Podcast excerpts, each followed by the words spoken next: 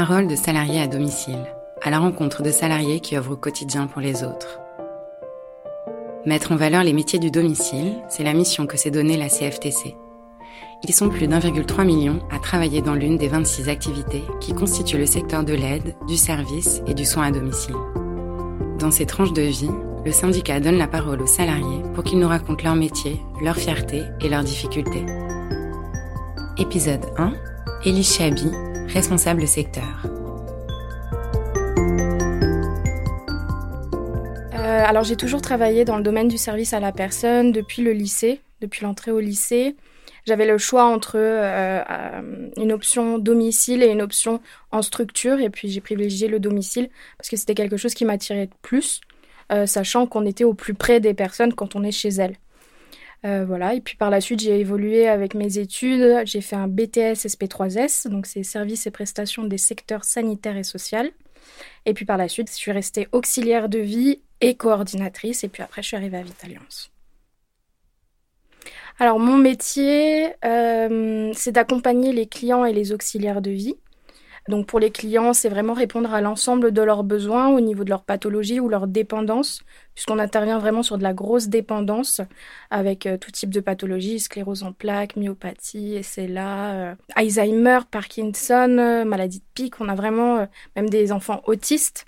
Donc on intervient vraiment pour, pour du gros handicap et pour les auxiliaires de vie, bah, c'est les accompagner au mieux sur le terrain, de façon à ce qu'elles interviennent dans de bonnes conditions, avec toutes les compétences et tous les acquis. C'est pour ça que pour celles qui, qui ne sont pas formées, on les envoie en formation avec notre centre de formation UNIFADOM. Puis nos clients, on les voit très régulièrement, que ce, enfin, en fonction de leur degré de dépendance, on va les voir euh, pour euh, bah, des petites visites de courtoisie ou alors des visites bah, pour améliorer les choses. On ressent qu'il y a un besoin de changement euh, au domicile parce que l'évolution de la pathologie elle est là et qu'il faut modifier certaines choses, on va leur rendre visite pour euh, checker et savoir sur quoi on doit intervenir. Après, il y a des projets pour les clients, c'est très intéressant. Euh, on peut bah, les aider à sortir de leur quotidien parce qu'ils sont généralement seuls. Ce sont des personnes qui sont à leur domicile, qui ne voient pas forcément leur famille. Donc on essaie de trouver des, des activités, des choses à faire avec les auxiliaires de vie. C'est pour ça que le lien entre clients et auxiliaires de vie est très important, qu'ils s'entendent bien pour pouvoir après par la suite bah on a j'ai une cliente qui avait des difficultés à partir en vacances et donc on a fait les choses de façon à ce qu'elle parte avec ses auxiliaires de vie en vacances pour qu'elle soit accompagnée au mieux et qu'elle se sente pas laissée euh, pour compte quand elle est en vacances quoi. Puis après très simple, on a des clients qui euh, voilà ont des difficultés des bah, dues à leur pathologie donc on va mettre en place euh, des cours un peu comme de l'orthophonie pour que l'auxiliaire de vie et le client ou la cliente arrive à communiquer. Donc ça va être une signalétique qui va être mise en place entre euh, euh, l'équipe qui intervient pour le client et le client afin que tout se passe bien, qu'il puisse communiquer euh, en toute quiétude.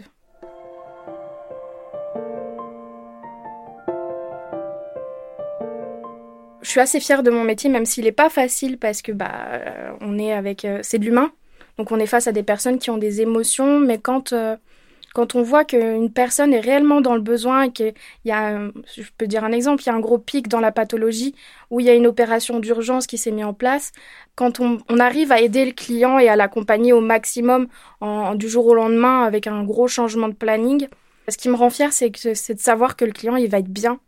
Il sera en sécurité, il sera accompagné avec des personnes qu'il connaît, qui, qui vont pouvoir le rassurer.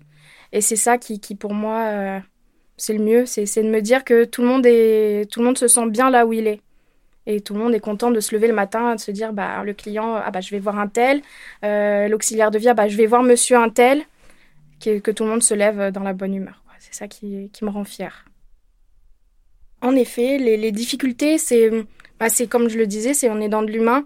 Donc on va tous avoir nos périodes de fatigue, euh, avec nos propres problèmes personnels qui peuvent parfois entacher un petit peu notre façon de travailler euh, parce qu'on va avoir une mauvaise nouvelle, donc on va être énervé, donc on va s'énerver sur les autres. Euh, c'est ça qui est compliqué, c'est le rapport humain qu'on peut avoir en cas de crise. Et puis la confrontation qui peut être très, très rapide, puisque nous, on les a très régulièrement au téléphone, mais pour avoir une, discussion bien constructive, je pense que c'est important d'être en face à face. Et on peut très vite s'énerver au téléphone quand on n'entend pas, on est dans la rue. Enfin voilà, ça peut créer, ça peut créer des tensions, mais on essaye toujours de, de recalmer les choses, euh, proposer un rendez-vous pour qu'on puisse en discuter euh, autour d'un café ou d'un thé, euh, quelque chose de plutôt cocooning, quoi. Peut-être que si je n'avais pas été auxiliaire de vie, j'aurais peut-être poussé à être infirmière. J'ai peur du sang, donc ça, ça, pour moi, c'était un peu compliqué. Mais ça aurait été toujours dans l'aide des autres, dans, dans l'humain. Et j'aurais toujours été dans le social, le médico-social. Après, j'aime bien cuisiner, peut-être que j'aurais été cuisinière. Je sais pas peut-être, mais c'est trop de rigueur. Une anecdote, alors je peux en avoir plein. Oui, euh, c'est on a une auxiliaire de vie qui a eu un gros accident de travail qui du coup s'est arrêté pendant très longtemps et euh, bah, on a eu des difficultés de communication dès le début. Euh, avec son retour en agence, elle connaissait pas l'équipe puisqu'elle a complètement changé, donc elle ne connaissait personne, elle avait plus de repères. la communication était très difficile avec elle. Puis à, force de se connaître, qu'elle a appris à me connaître, à apprendre ma façon de travailler, que moi je sache qui elle est, bah, nos rapports se sont améliorés. Et puis là, euh, au bout d'un an, ce qui m'a marqué, c'est que bah, elle m'a remercié, elle m'a fait un câlin parce que j'ai pu l'inscrire en formation. Euh, bah, j'ai pu rattraper certaines choses avec elle. On a, j'ai trouvé des solutions avec elle parce qu'elle avait des soucis financiers. Donc j'ai, fait en sorte de, euh, bah, de l'aider. De la, enfin c'était pas, je l'ai pas aidée financièrement, mais c'était beaucoup de soutien. Allez, ça va aller, on va avancer ensemble, il reste plus que quelques mois. C'est vraiment, c'est euh, c'est un peu du coaching en fait. Et ça me fait plaisir derrière quand euh, bah, l'auxiliaire de vie, elle est, elle, elle est satisfaite de son côté, puis elle est contente et puis son câlin m'a fait plaisir.